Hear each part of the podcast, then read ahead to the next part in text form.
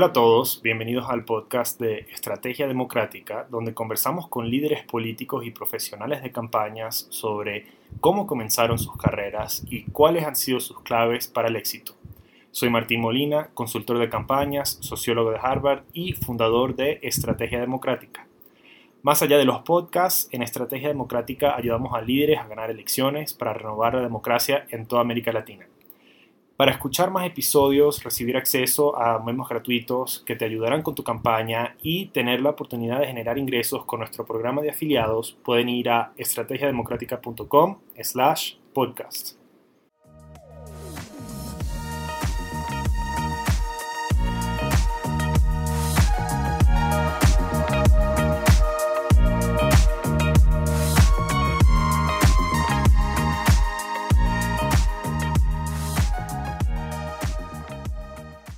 La invitada de hoy es conocida en su país como una joven prodigio de la política, comenzando con apenas 17 años. A los 24 años se convirtió en la jefa de prensa del Partido Revolucionario Moderno en el Congreso de la República Dominicana y también forma parte del equipo de comunicación del proyecto presidencial de Luis Abinader. Recomiendo que la sigan en su cuenta de Instagram anotada en la descripción de este episodio donde encontrarán los últimos tips para conectar con sus lectores y buenos ejemplos de cómo mantener su imagen en la plataforma. De hecho, si no la hubiera conocido en Instagram, esta entrevista nunca hubiera sucedido. Querida audiencia, por favor, denle la bienvenida a Eli Encarnación. Eli, ¿cómo estás? Muy bien, Martín, gracias por la invitación un honor tenerte en este podcast eh, y estoy muy emocionado para que nuestra audiencia, que algunos están en la República Dominicana, puedan escuchar un poco más sobre tus experiencias y, bueno, para que nos cuentes un poco más sobre la situación política allá. Eh, Encantadísima, para mí es todo un honor poder compartir con toda tu audiencia y felicitar el trabajo que haces esta plataforma.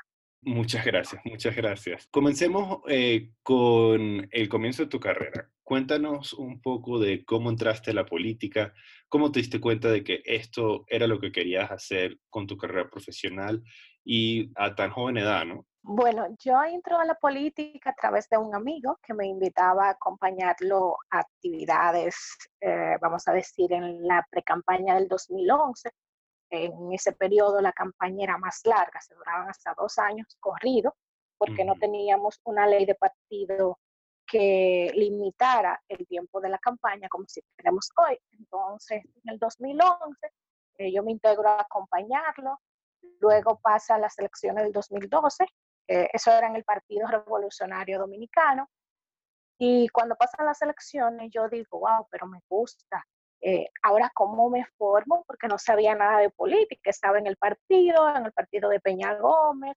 con grandes dirigentes que representaban lo que era la, democracia, doña Milagro Ortiz Entonces, yo inicio en la escuela de formación que tiene, eh, vamos a decir, el PRD, pero que la preside el expresidente Hipólito Mejía, se llama Instituto José Francisco Peña Gómez, hacer curso de historia de las ideas políticas, gestión de gobierno, liderazgo comunitario. Y pasadas las elecciones, me recuerdo que mi madre me dijo un día, pero mija, ustedes acaban de perder unas elecciones, que tú haces un sábado a las 8 de la mañana, dije que te vas a un curso. Yo le dije, no, mami, yo estaba haciendo un tipo de política, ahora yo tengo que aprender de la política para poder comenzar a, a entender. Entonces, en ese proceso, conozco a la actual ministra de la Mujer, la licenciada Jane Camilo, y ella un día me dice que si yo quiero trabajar con ella. En ese momento ella era la coordinadora de las mujeres del partido, una gran defensora de todos los temas de género, y yo apenas iniciaba a estudiar la carrera de comunicación social, misión, periodismo, pero había hecho varios cursos de relaciones públicas y le digo que sí, porque yo iba a aprender mucho con ella y cuando inicio a, trabajar con ella, eh, fue una gran experiencia, la cual siempre la atesoraré, porque ella me enseñó a comprender cómo era el activismo. Entonces, con ella pude comenzar a aplicar lo que eran relaciones públicas para un político. Entonces, en ese tiempo solamente se usaba Facebook y Twitter.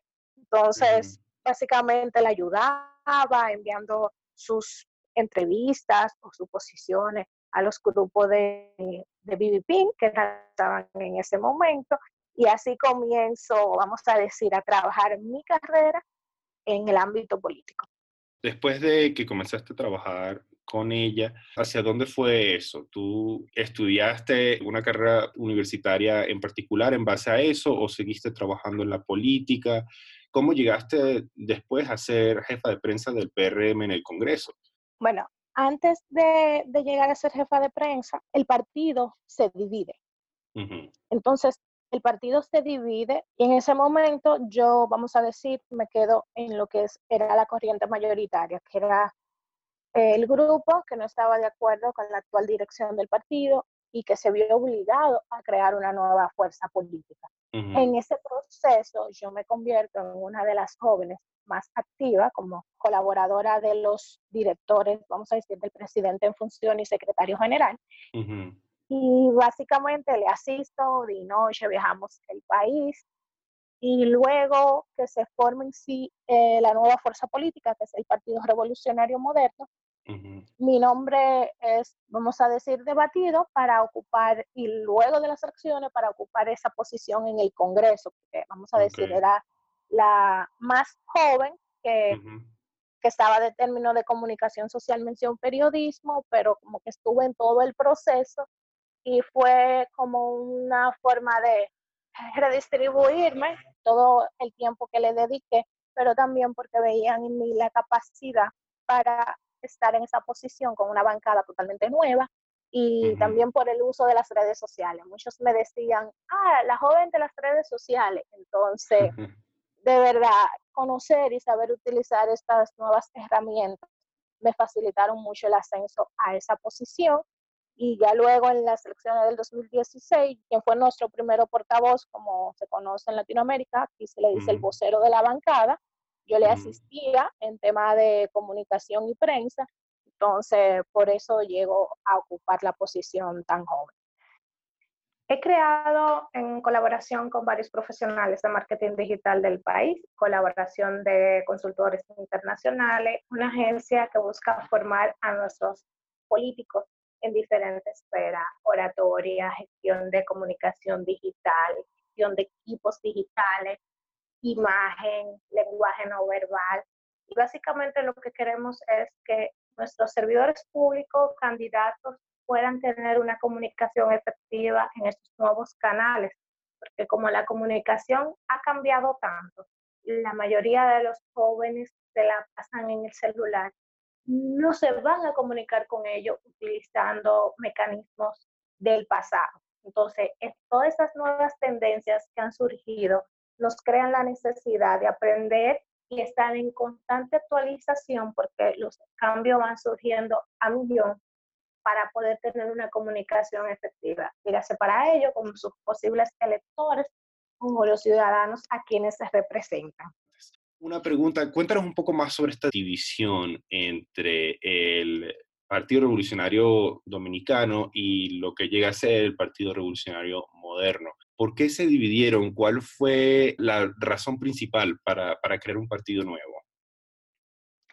La razón principal fue la expulsión del expresidente Hipólito Mejía, quien había perdido unas elecciones, se puede decir, por un muy poco margen del Estado, del partido de gobierno que, que dirigía en ese momento. Entonces, expulsan al presidente Hipólito Mejía y al presidente en funciones, la secretaria general, la secretaria de organización, es decir, expulsan como los primeros siete o ocho dirigentes de, del partido. Entonces, no fue que se creó así, nos vimos obligados porque se fue a un proceso en el Tribunal Constitucional Electoral y perdimos con 17 sentencias en nuestra contra. Los jueces en ese momento del tribunal estaban constituidos por dos de un partido, dos de otro, y es decir, no había un tribunal independiente de los partidos políticos. Entonces, eso fue como una forma para destruir el PRD.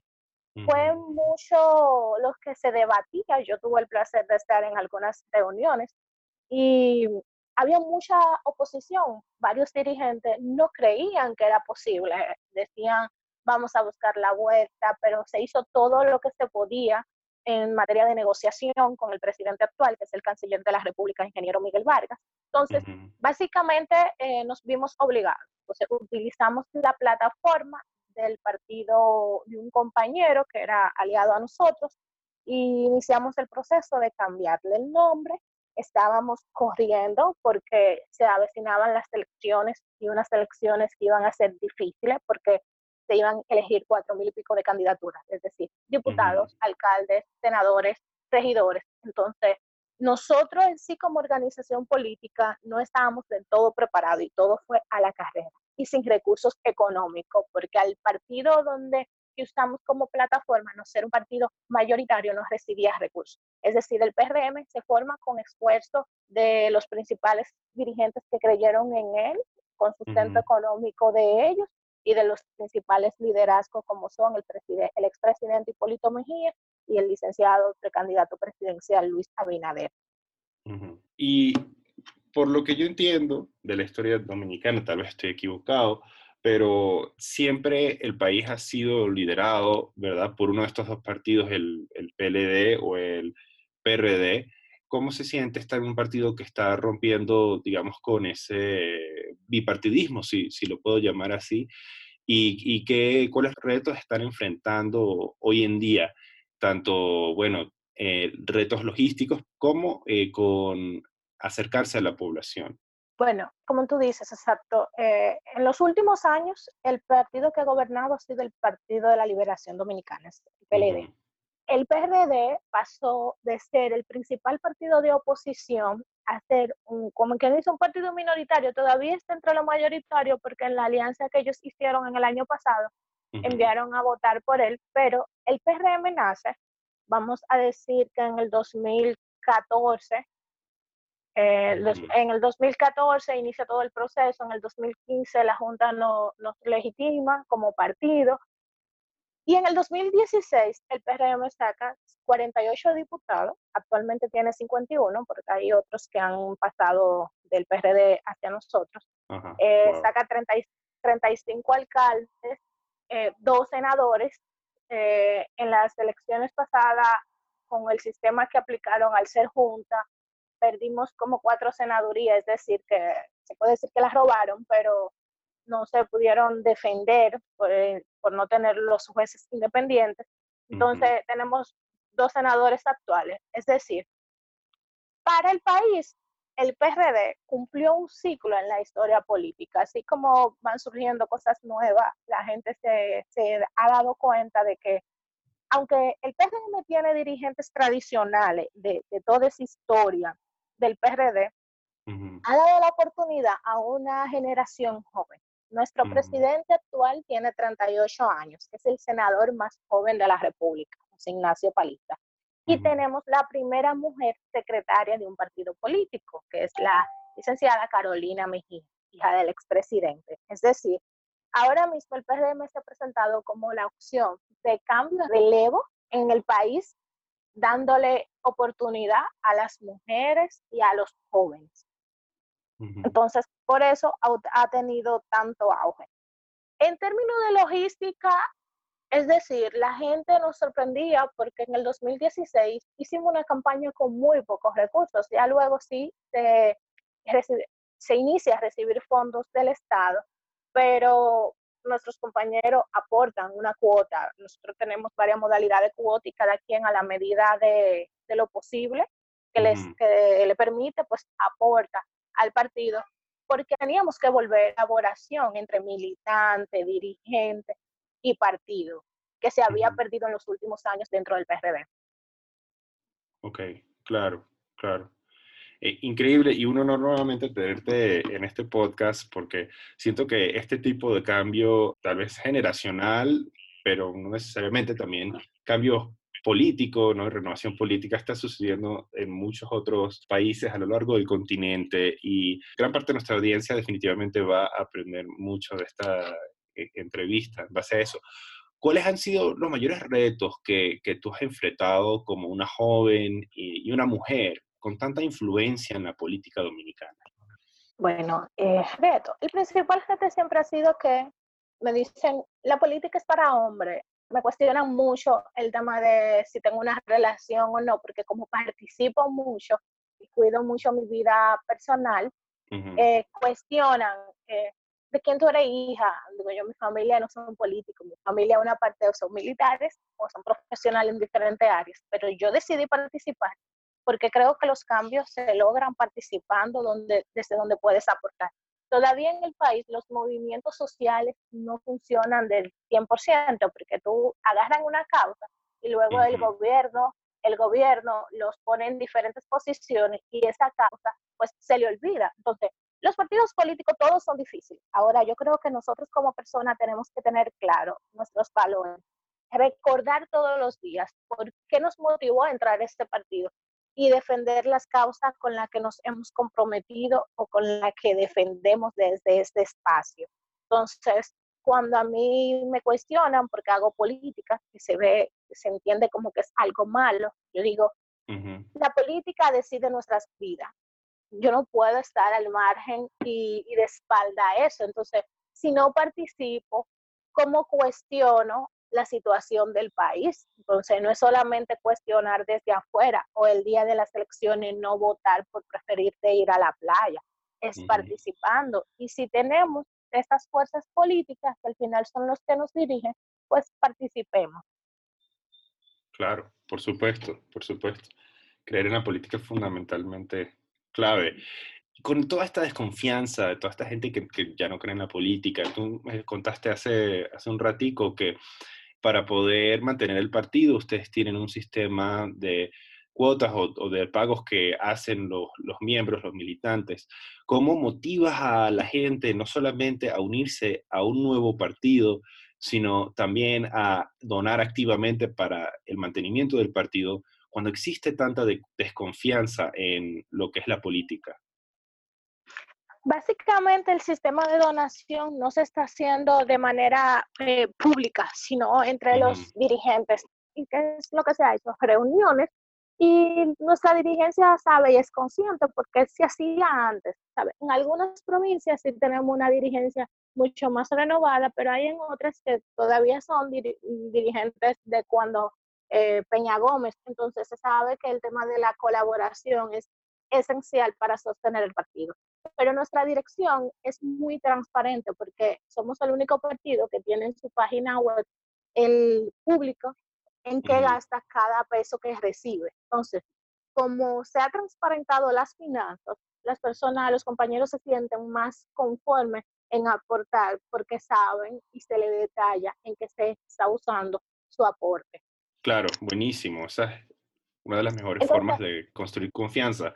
Entonces, estamos trabajando una campaña externa, se llama Ponte en esto, eh, con muchos audiovisuales, diferentes reuniones, motivando a la juventud de por qué tienen que ponerse en eso. Es decir, ponte en esto para que participen, ponte en esto para que suceda el cambio. Nosotros tenemos 20 años con un mismo partido. Y no es solamente de que vamos a quitarle a ellos para ponernos a nosotros es que en República Dominicana todavía no, es, no se ha resuelto uno de los principales problemas. Tenemos deficiencia en salud, porque se construyen hospitales y no, no lo equipan, entonces, o no tienen la cantidad de médicos que necesitan, cuando tenemos muchísimos médicos que están trabajando en otras áreas que no son su carrera. La inseguridad, eh, es difícil decirlo cuando tenemos que cuidar nuestro turismo, pero tenemos un nivel de alta inseguridad. ¿Y por qué se produce esto? Porque tenemos una gran tasa de jóvenes que se le llaman los mini, que ni trabajan ni estudian, y tenemos entonces unos medios que motivan a, vamos a decir, al consumo masivo, es decir, a tal tenis, a tener tal celular. Entonces, si no tenemos la capacidad para dar respuesta a esas demandas de los, eh, del empleo y, sobre todo de la formación técnica a nuestros jóvenes, pues vamos a tener ola delictiva. Entonces, en materia de educación, hemos avanzado, pero no es hacer muchas escuelas, es que las escuelas tengan una educación buena en inglés, la mayoría de los jóvenes que estudian en escuelas públicas no manejan el inglés. Entonces, formamos jóvenes profesionales para que impartan clases de inglés, pero no se les contrata. Entonces, la mayoría ni hablan inglés, pero tampoco creo. Y nosotros compartimos isla con Haití. Entonces, deberíamos desde el Estado saber ese idioma para relacionarnos, porque tenemos muchos eh, nacionales haitianos que residen en el país. Entonces, yo entiendo que el sistema de educación se puede mejorar y es uno de los ministerios que más dinero recibe, pero como que han, han, decidido invertir más porque se han enfocado en, infraestructura y no es en metodología para una educación actual o la que requieren los nuevos tiempos. Claro. Sí, yo creo que para el éxito de todo nuevo movimiento es eh, sumamente importante enfocarse en los temas y los problemas que en realidad le importan a los ciudadanos. Eh, y creo que una razón por la cual muchos eh, movimientos ya han expirado, los, movimientos viejos, digamos, tradicionales, es porque se han enfocado más en la política por hacer política en vez de la política para cambiar la vida de las personas. ¿Cuáles dirías tú que son los peores consejos políticos que has escuchado en tu carrera? y en qué han resultado? El peor consejo que me han dicho es como que no participe, que voy a perder mi tiempo, que no van a valorar mi trabajo, que en la política siempre hay mucha traición. Y yo siempre contesto lo siguiente, es que yo no hago política esperando nada a cambio. En mi caso, puedo decir que soy una ciudadana participativa, activa y consciente de que para cambiar se necesita participar, pero yo a mí lo que me gusta es la comunicación. Yo no, no sueño con ser candidata. Ahora mismo eh, comparto y soy parte de una organización que motiva a que mujeres aspiran. Y yo lo que le digo es, en lo que entienden que yo le puedo asistir, aquí estaré. Pero me gusta, ¿sabe? No me visualizo como candidata, pero como consultora sí, por eso me he enfocado mucho en especializarme en comunicación digital, en comunicación política.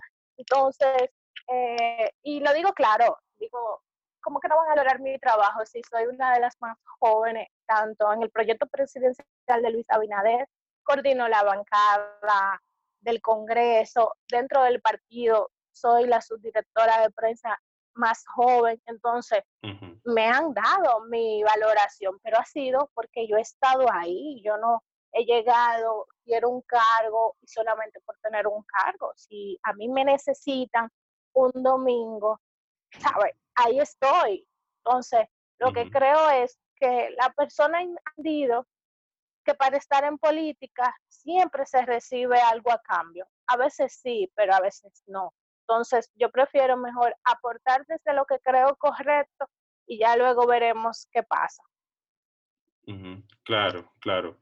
¿Y tú dirías que tal vez el peor consejo que has escuchado que, digamos, para alguien que quiere entrar como candidato sería lo mismo? Me imagino que hay gente que les han dicho que no, que la política es sucia, que es pura traición.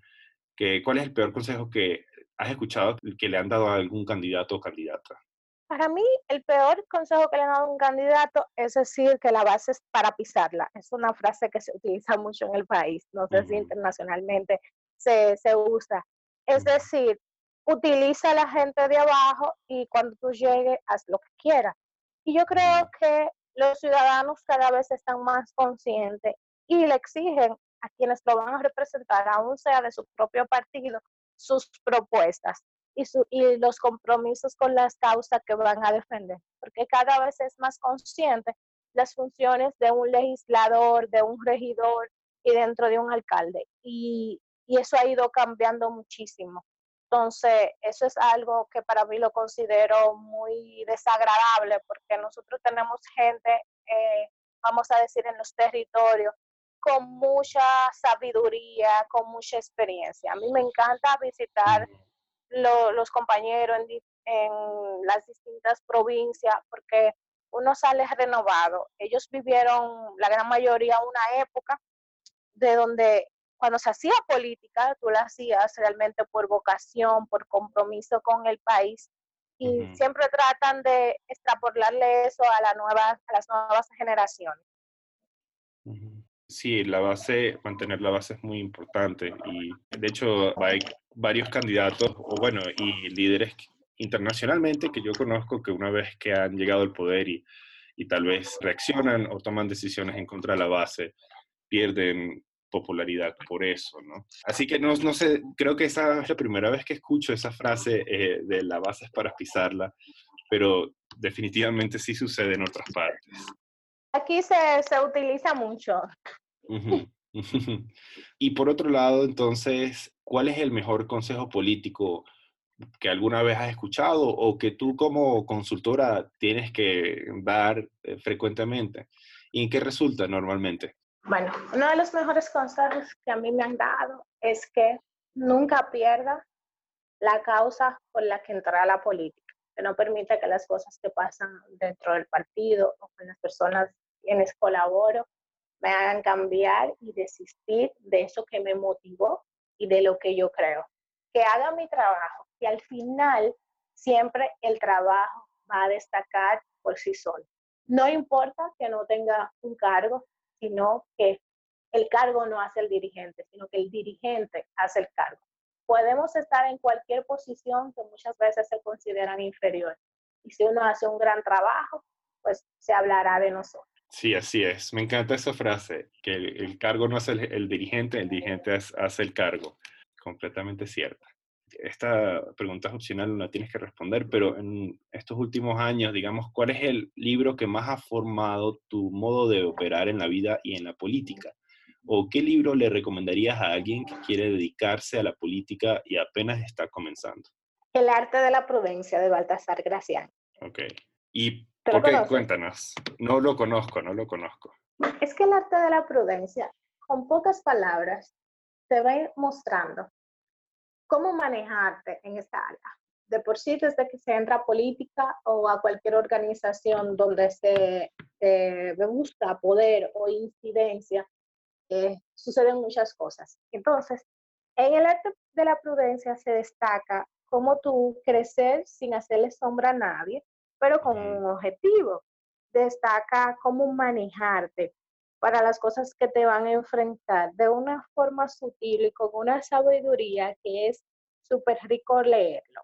Estoy buscando una, una frase, te lo voy a compartir, porque la verdad fue uno de los primeros libros y créeme, yo leo mucho de comunicación, política, pero creo que para una persona que desea iniciar, el libro es cortito, tiene 91 páginas, pero un, un ejemplo, este, un consejo, debes tener inteligencia y conocimiento, las dos cualidades para hacerte admirable. Tener una sin la otra es felicidad media. Algunos nos conformamos con ser inteligentes, queremos ser geniales.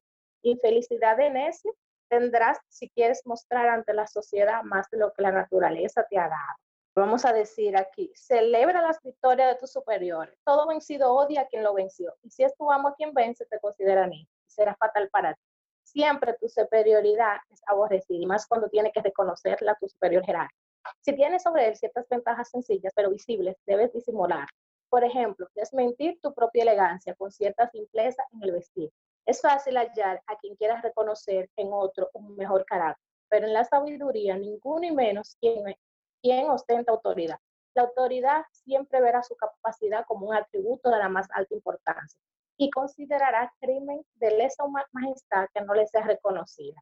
Realmente son pequeñitos consejos que, que, me han servido de mucho y a veces cuando me pasan cosas que yo recuerdo, yo digo, wow, pero este señor tenía una mente brillante porque nos permite sobrevivir. Recientemente yo impartí una charla en un curso de mujeres candidatas y me preguntaron que les recomendara libros y este fue el primer libro que le, que le compartí. Sí, yo creo que definitivamente lo voy a leer y lo voy a buscar. ¿Cuál es el autor de nuevo?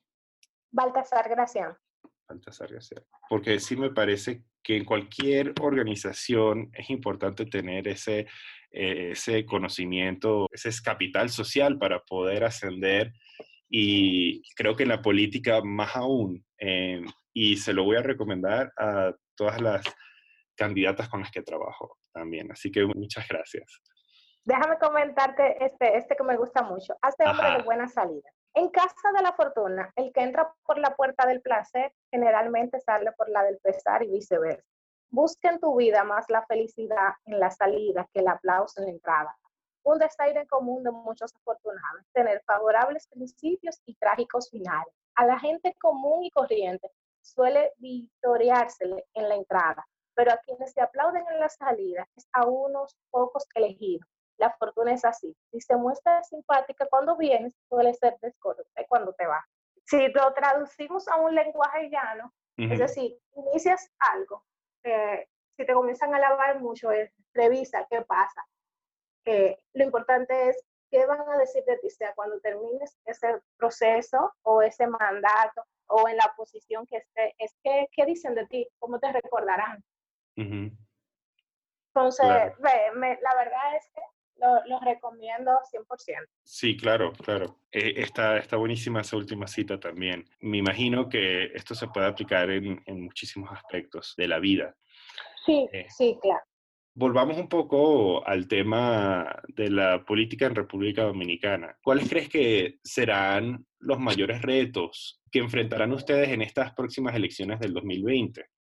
Bueno, el panorama político aquí está muy incierto porque tenemos el principal partido de oposición divididos. Es decir, ahí la oposición tiene una gran ventaja porque en los últimos 20 años quienes han gobernado y quienes se han desarrollado dentro del PLD han sido los liderazgos del expresidente Leonel Fernández y del presidente actual Danilo Medina.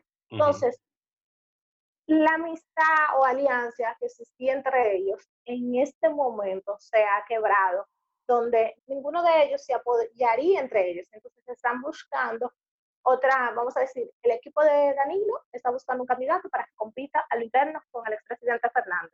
Y el expresidente Fernández de su equipo es quien encabezaría eh, la candidatura. Entonces, en el PRM vamos a un proceso de una convención estamos más conscientes de la unidad que se necesita para llevar una boleta compactada y presentarle una o una boleta al país donde la gente se sienta representado y pueda surgir el cambio. Vamos a decir, 20 años, no tenemos ninguno de los problemas fundamentales del país resuelto, entonces ya el cambio es como que una necesidad.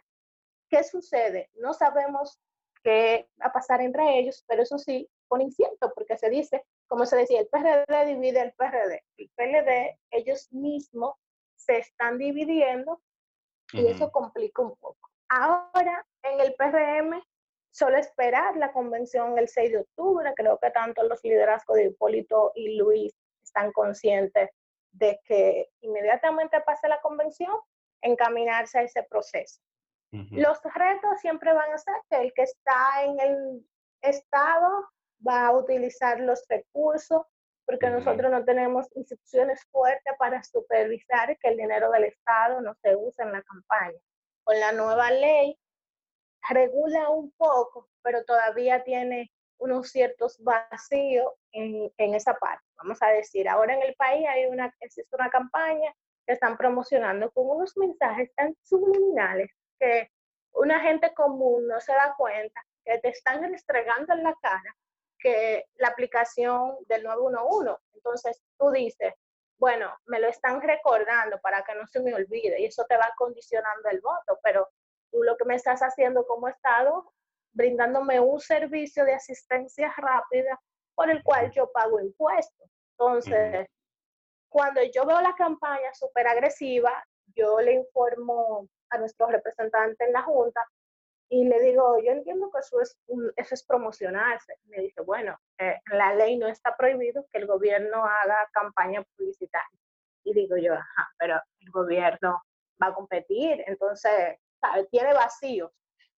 Y creo que la gente está consciente de, del cambio, de darle una oportunidad a los hombres y mujeres, no solo del PRM, sino a nuevos a relevo. Nosotros tenemos en el PRM, se puede decir que una gran cantidad de jóvenes. Eh, tenemos la diputada más joven, tenemos los tres alcaldes más jóvenes del país que están haciendo una excelente gestión y posiblemente sean reelectos.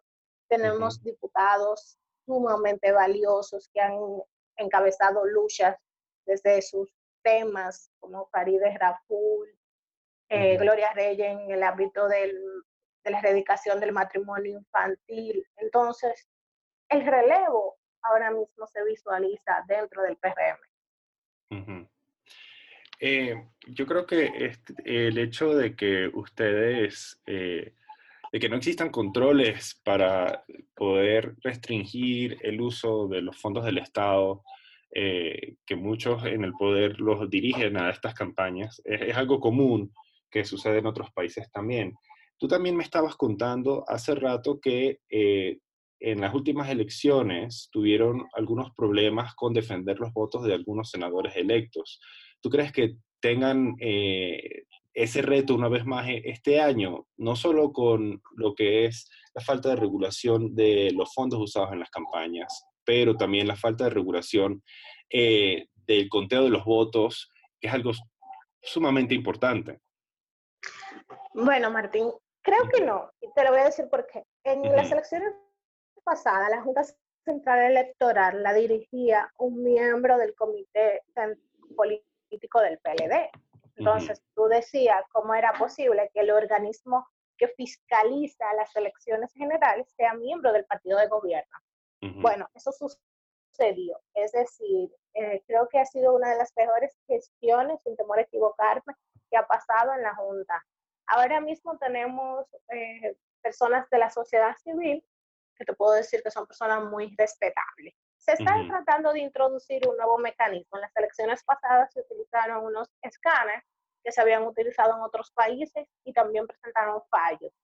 Y tú me dirás, ¿por qué no funcionaron en República Dominicana? Lo primero es que el día anterior de las elecciones salió una nota donde 3.000 técnicos renunciaron al, vamos a decir, a trabajar el día de las elecciones. Y ya eso generó cierto malestar. Ahora yo te digo la verdad. Los 3.000 técnicos no renunciaron, ellos no lo llamaron a trabajar el día de, porque tengo amigas ah. que se inscribieron, que han trabajado en el proceso de, por la Junta y no la llamaron. Entonces, tengo una amiga que la llamaron como a la, en la madrugada para decirle que si estaba en disponibilidad. Es decir, hicieron un, utilizaron esa jugada para incidentar el proceso desde el inicio. Entonces eran unas elecciones complejas porque al tener, vamos a, eh, teníamos tres boletas. La boleta presidencial, la boleta congresional, es decir, la alcaldía, la de los diputados y senadores, y teníamos la boleta de la alcaldía. Entonces, cada boleta, imagínate lo que fue, contar voto por voto, manual, por cada boleta. Es decir, todavía el mes no se sabía cuántos diputados, cuáles diputados habían salido en algunas demarcaciones, porque fue un proceso terrible cuando tú tienes varios voluntarios que trabajan desde las 5 de la mañana y eran las 5 de la madrugada del día siguiente, todavía estaban en este proceso, porque contar, vamos a decir, una por una, llenar las actas, muchos se fueron, entonces no se sabía dónde estaban las actas, eh, muchas impugnaciones, todo lo que tú te puedas imaginar. Entonces, ahora que se, porque los escáneres en su mayoría no funcionaron. Ahora se está tratando de introducir lo que es el voto automatizado, es decir, un proceso donde se va a manejar un software eh, informático con las boletas en una pantalla táctil, pero la persona eh, podrá imprimir en sí, eh, vamos a decir, un brochure, un volante, donde con todas las posiciones que votó, lo va a verificar y lo va a depositar en la urna. Es decir, el proceso de votación será automatizado, pero se podrá verificar con el volante que se imprima al final. La pantalla ayuda, de cómo va a ser una pantalla grande, se, se puede eliminar la cantidad de votos nulos. En nuestro país siempre surge una cantidad de votos nulos que al final dicen que se le aplica al que esté en el gobierno, pero es porque como las boletas eran un poco pequeñas y tenemos una gran cantidad de votantes adultos, pues trayaban otro, otro candidato al lado. Entonces, yo hice un post eh, en mi Instagram sobre la valoración del proceso del voto automatizado. Creo que todo lo que a través de la tecnología se pueda utilizar para facilitar y tener los resultados lo más pronto posible. En las elecciones pasadas yo trabajé como voluntaria en la Junta, es decir, eh, pasaron las elecciones, el día de las elecciones a las cinco y media de la tarde yo entro como delegada política a trabajar en ese escrutinio y todavía 20 días después yo tenía que estar prácticamente el diente o lidiando con las cosas que se pasaron por, por la aplicación de mala tecnología. Ahora, lo analizamos. Ellos lo hicieron a su favor. ¿Me entiendes? Porque desde había sitios, había sitios que no se habían contado, porque uno hablaba con delegados, que no se había contado, y ya de, en el primer boletín, no, que el presidente sacó tanto. Y fueron creando una ola de encuestas de ir creándole a la gente que realmente iban a sacar esa cantidad de votos. Yo no creo que el PRM haya sacado un 35% de los votos, eso fue lo que no contaron, pero creo que sacamos más. Pero había, había ya, ya existía una predisposición y un plan orquestado. Esta junta creo que es una junta respetable, creo que están tratando de hacer el proceso lo más transparente posible y en comunicación constante con todas las fuerzas políticas. Claro, claro. Bueno, esperemos que sea un proceso mucho más rápido y transparente esta vez y, y, esperemos que también ustedes estén preparados para el conteo que sea necesario de lo que son las boletas impresas, ¿no? Así es. Eh, ¿Puedes explicarnos un poco, este es otro tema que me parece súper interesante viéndolo desde afuera, y creo que tiene que ver con esta debilidad de las instituciones. ¿Puedes explicarnos un poco de la reforma constitucional que hubiera podido conllevar a una reelección de Danilo Medina? Ok. Bueno, básicamente no ha sucedido. Ya entendemos que gracias a la presión de la sociedad y también se puede decir que a organismos internacionales que han estado muy pendientes, eh, no se efectuó. Pero eso es lo que sucede cuando tenemos un desequilibrio en los poderes del Estado. Es cierto, en el Senado el presidente tiene como 21 senadores que lo respaldan. Los otros son del equipo de Leonel Fernández, que son de su partido, y la oposición solo tiene dos representantes. Entonces, aquí es donde los ciudadanos tienen que ser más conscientes. Y yo siempre digo, imitemos lo bueno de los Estados Unidos, que si hay una ola de apoyar un candidato presidencial de un partido, pues se elige un Congreso con equilibrio para poder fiscalizar. Entonces, aquí eso en las elecciones pasadas no sucedió, sino porque aquí la persona votan como quien dice todo PLD, PLD. Y también porque el sistema electoral no nos permite votar por un, vamos a decir, el diputado de un partido y el candidato a senador de otro. Eso es una lucha que se está Liria eh, trabajando.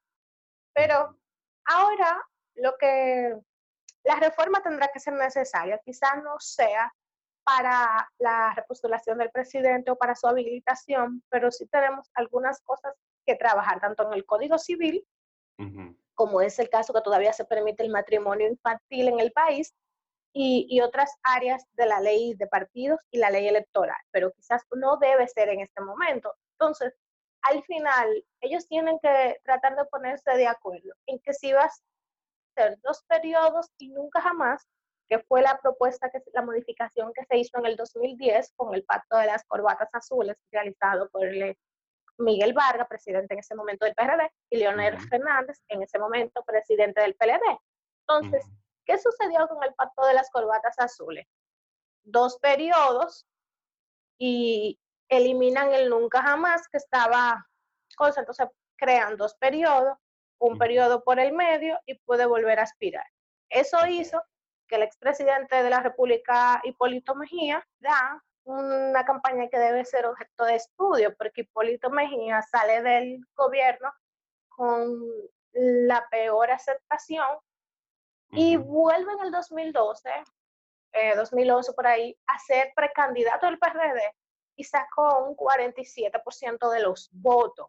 El país estaba preparado para irse a las calles porque la oposición entendía que ganó. Entonces, eso fue producto de esa modificación. Y yo creo algo, es definirse entre todas las fuerzas políticas y no estar que si me conviene a mí, yo la cambio, porque las últimas modificaciones que se le han hecho a la Constitución han sido para la, que si la reforma, que si no la reforma constitucional para habilitar o no habilitar al presidente. Entonces, debemos de respetarnos y parar.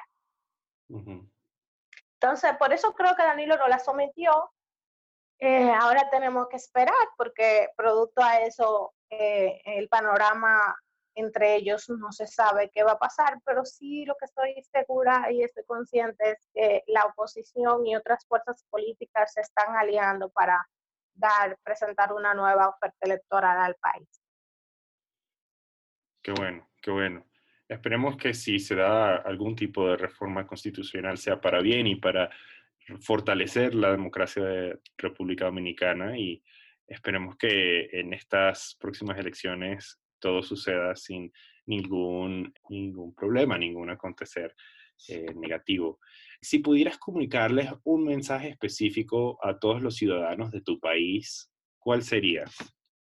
El país necesita cambio y necesita de personas que quieran aportar y contribuir. No le digo que, hagan política en el PSDM, pero sí que participen, sean desde los movimientos sociales, sean haciendo una ciudadanía digital activa, pero no le den la espalda, porque al final lo que los políticos deciden y hacen en, sus posiciones afecta nuestras vidas, nuestros hijos, y yo no quiero seguir escuchando que me tengo que ir del país o estudié tal carrera y no tengo un trabajo por malas decisiones de las personas que nos dirigen.